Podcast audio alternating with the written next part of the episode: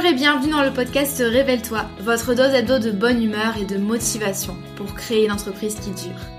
Je m'appelle Maëlène Faure et je suis une ancienne juriste fiscaliste.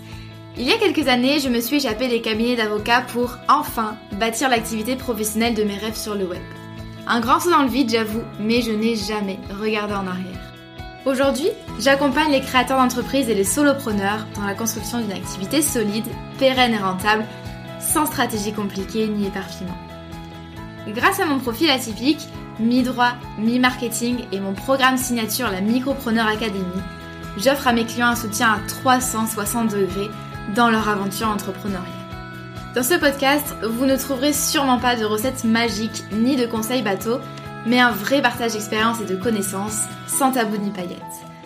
Chaque semaine, je vous parle de création et de développement d'entreprise, de business, de marketing et de la vraie vie des entrepreneurs et des freelances, toujours avec beaucoup de bienveillance. Si vous aimez ce podcast, n'hésitez pas à le partager autour de vous et à laisser 5 étoiles sur votre plateforme d'écoute préférée. Je vous souhaite une agréable écoute.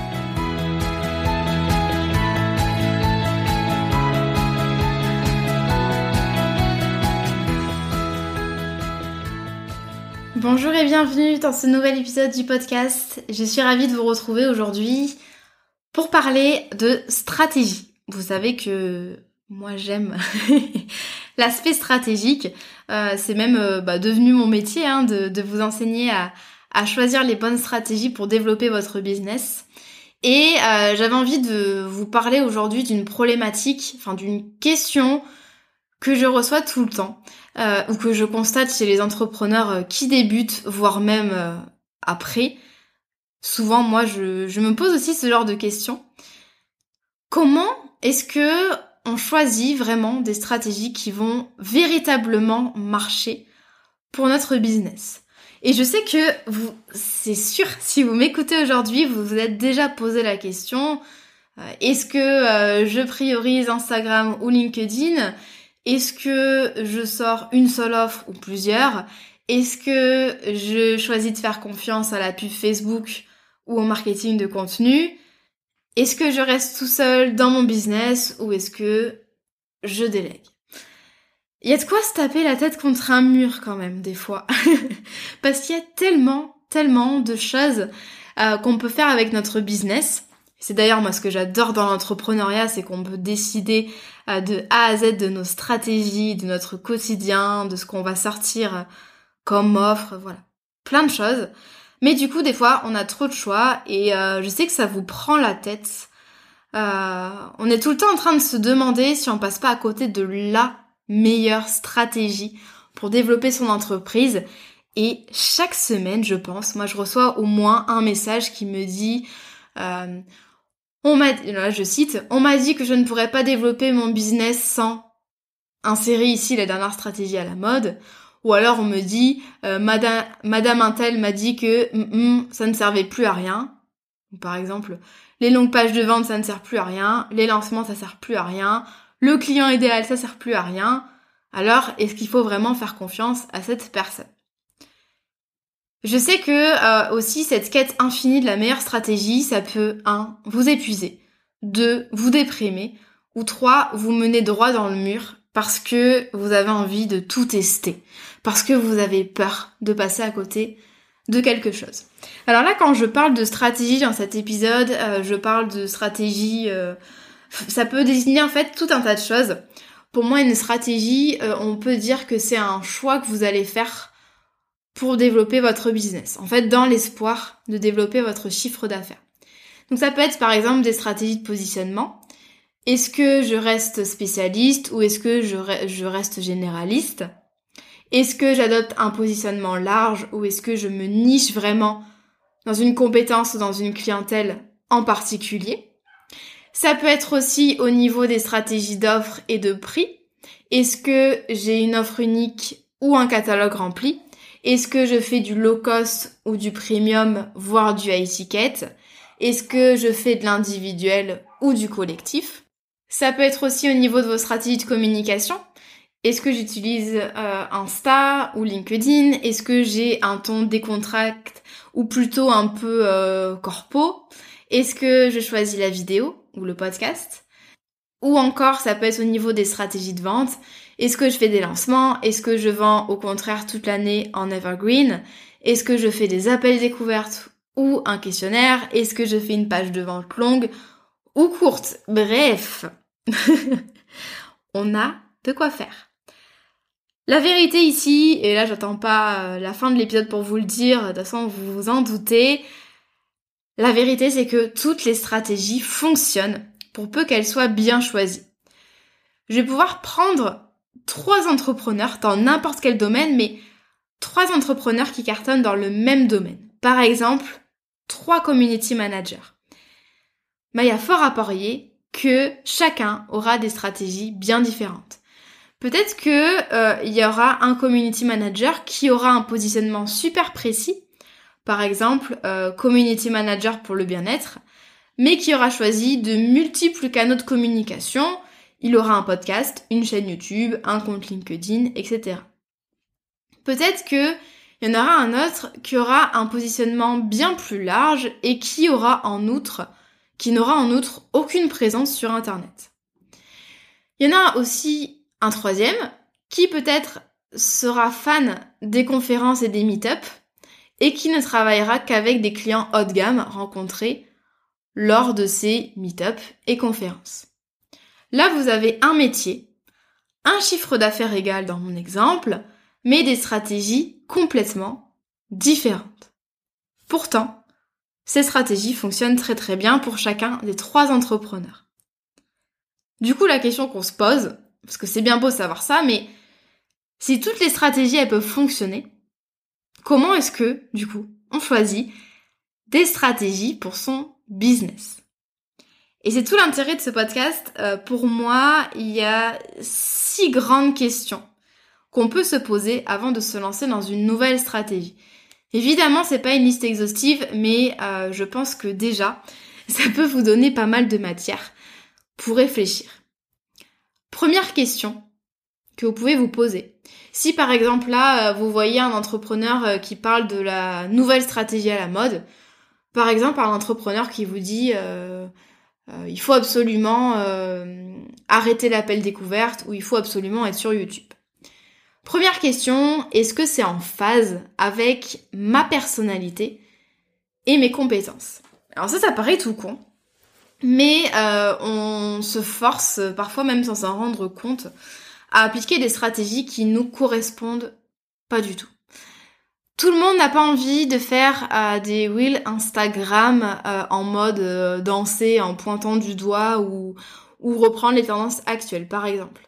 Typiquement, moi, j'ai, euh, je me suis pas encore mis au Reels euh, au moment où je vous tourne cet épisode. J'aimerais bien le faire, mais j'ai pas du tout envie de copier les modes, euh, les réels un peu vides, vus et revus.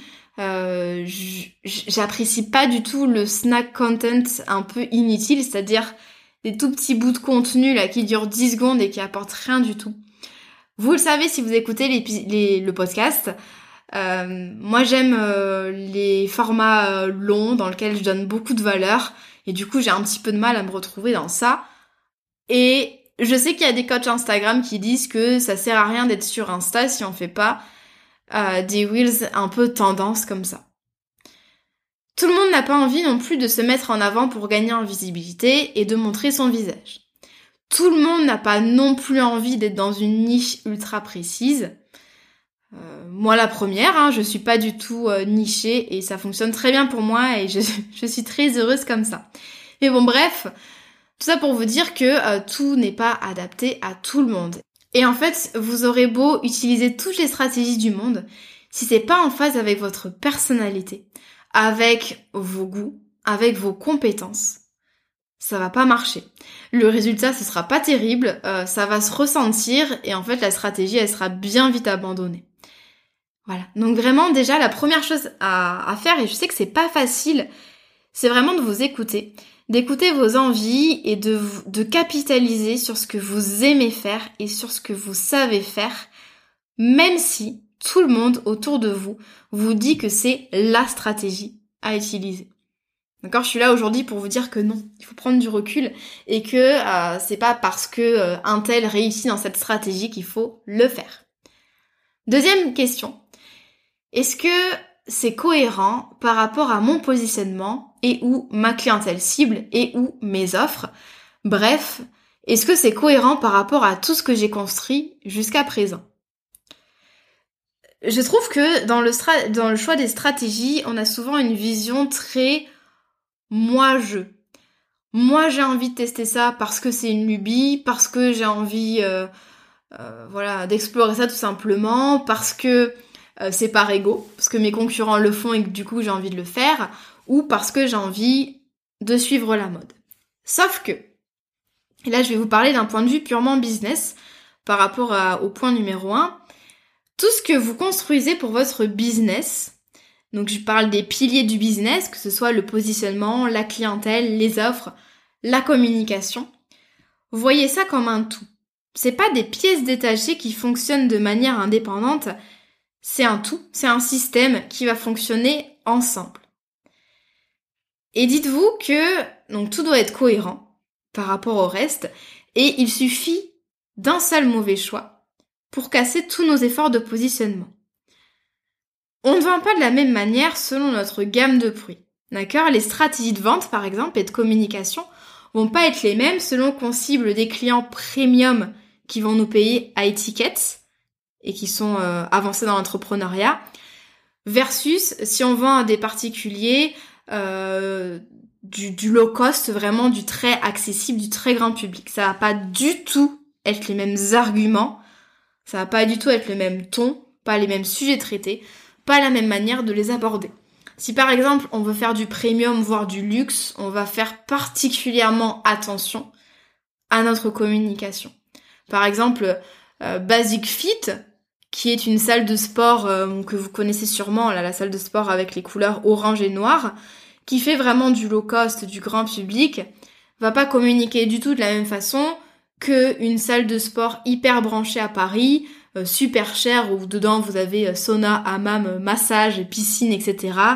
Euh, vestiaire privatif, bref, ça va pas du tout être la même manière de communiquer.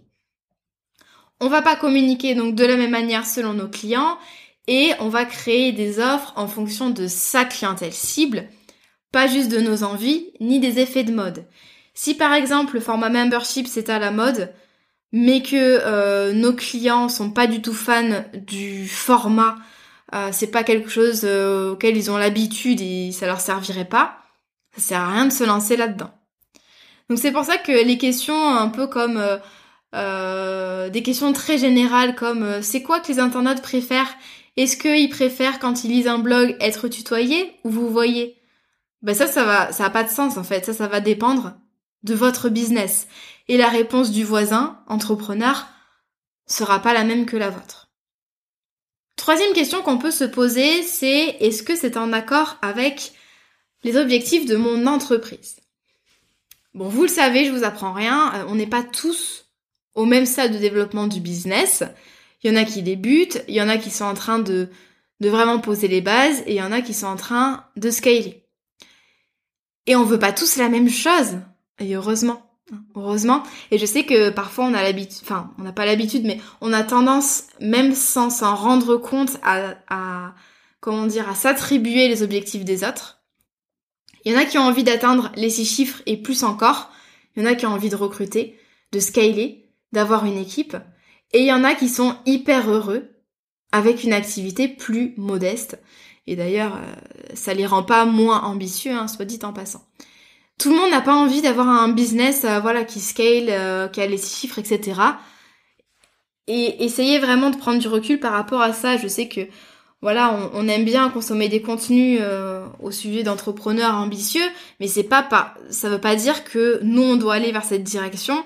Et c'est pas forcément ça qui nous rendrait heureux, épanouis. Et donc forcément, entre euh, bah, ces différents types d'entrepreneurs, la manière de développer sa boîte euh, sera pas la même. Et en général, plus on débute, plus on va aller vers des choses qui sont simples pour pouvoir valider les hypothèses et euh, progresser. Je parle là d'objectifs business, mais je parle aussi d'objectifs de vie. Comment est-ce que vous avez envie là maintenant, de vivre votre quotidien. C'est quoi pour vous le business idéal et c'est quoi pour vous la vie personnelle idéale?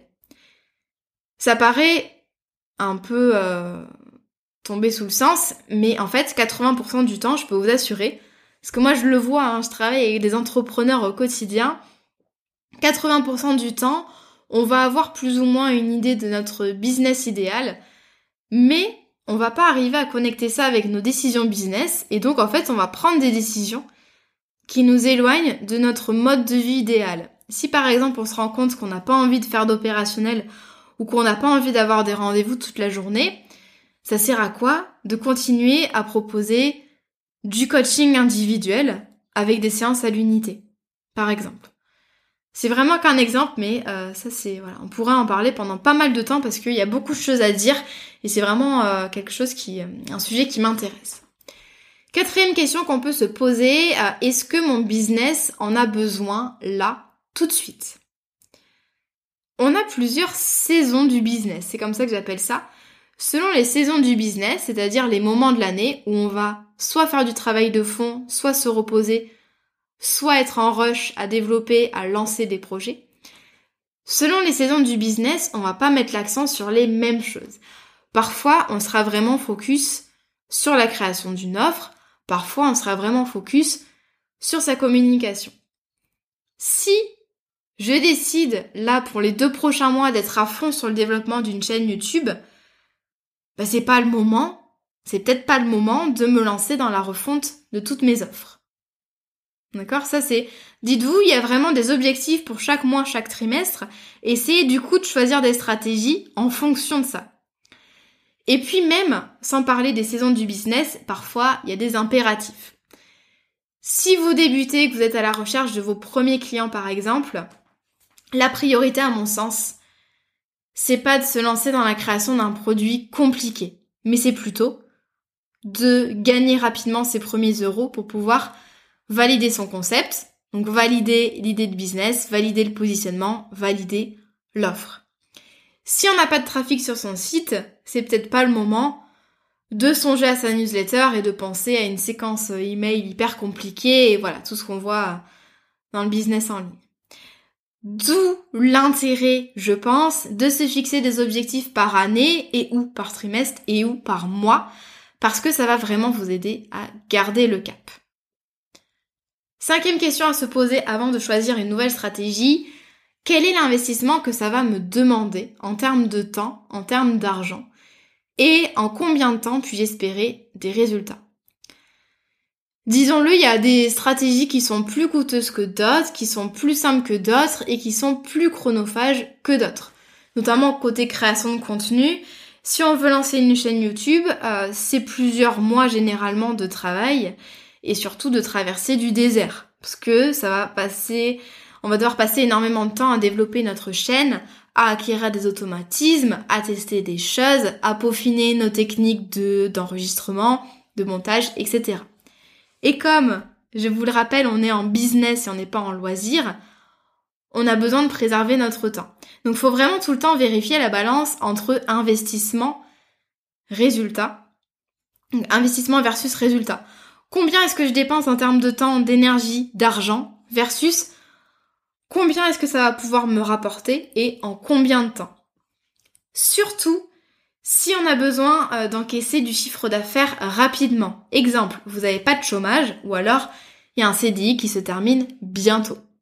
À l'inverse, plus vous allez avoir de temps et d'argent, plus vous allez pouvoir vous permettre euh, des petites fantaisies, vous allez pouvoir vous permettre euh, de vous faire plaisir en fait, tout simplement. Exemple, si j'ai un business qui fonctionne déjà bien, que j'ai un portefeuille de clients, que euh, voilà, tout se passe bien, que, ma communication sur Instagram est bien rodée, qu'elle est efficace, ben, je vais avoir plus de temps à me consacrer à ma chaîne YouTube, je vais pouvoir me faire plaisir, je vais pouvoir tester des formats, je vais pouvoir, voilà, sans forcément me dire, ah, il me faut, il faut absolument un résultat rapide derrière, voire un résultat tout court. Donc ça, c'est vraiment en fonction de votre situation.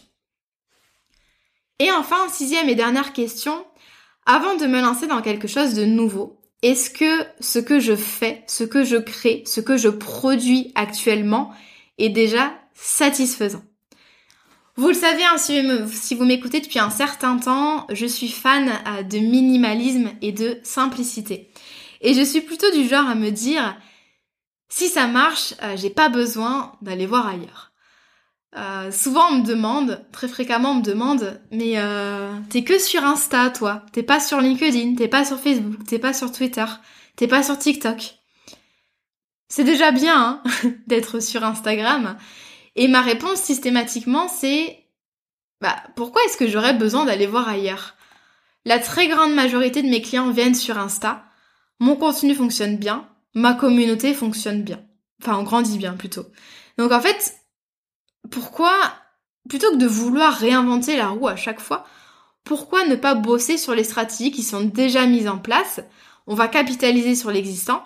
On sait que ça fonctionne déjà, donc on va dépenser un petit peu de temps et d'énergie à peaufiner ça pour avoir encore plus de résultats. Donc en fait, in fine, ça va me demander moins de temps, moins d'énergie pour plus de résultats.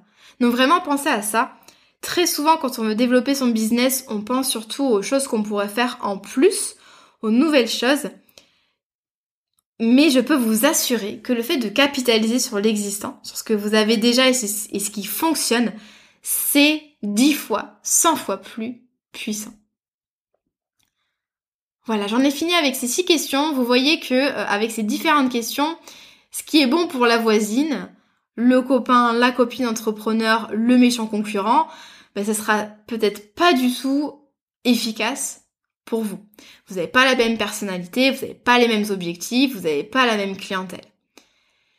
Et euh, dites-vous que quand on voit des entrepreneurs qui prêchent pour leur paroisse, c'est-à-dire que par exemple des coachs Instagram qui vont vous dire euh, il faut être euh, forcément sur Instagram ou il faut forcément faire des reels ou voilà ou des gens qui font pas de lancement et qui vous disent il faut forcément ne pas faire de lancement marketing.